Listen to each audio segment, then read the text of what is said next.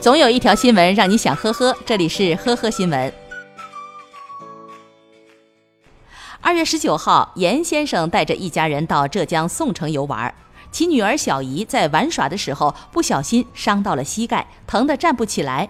严先生一家急忙拨打了幺二零，却得知救护车送孩子上医院是要钱的。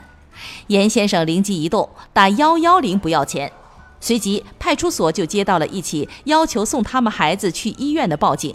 电话中，严先生还称：“我们是来旅游的，钱快花没了，你们快来送我们一下，我网上给你们打好评。”去年二月，安徽小伙小朱被一名叫王燕儿的陌生女子主动加为好友。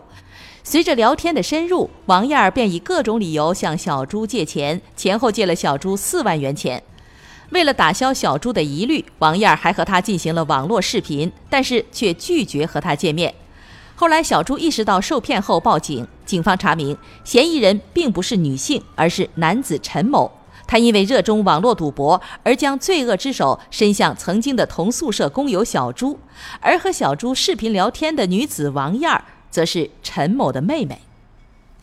前不久，台州的小吴在自家店里玩手机的时候，突然有个人冲进来，把他的手机给抢走了。接警以后，警方调阅监控，发现嫌疑人在半路上突然就消失了。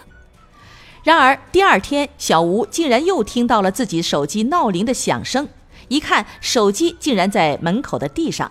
民警随后将嫌疑人抓获。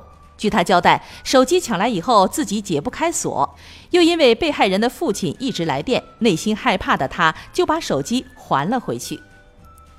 近日，在浙江省肿瘤医院大厅，保洁阿姨发现大厅里的一个爱心募捐箱竟然被拖走砸破。里面约三千三百元现金被偷走，因小偷戴着口罩，警方采用人脸识别线上追踪，最终在嫌疑人带着一个姑娘到旅馆开房的时候将其识别并抓获。经查，嫌疑人朱某三十三岁，安徽籍，无业。作案前一天陪亲戚到医院看病，盯上了募捐箱，当晚实施盗窃。目前，该男子已经被刑事拘留。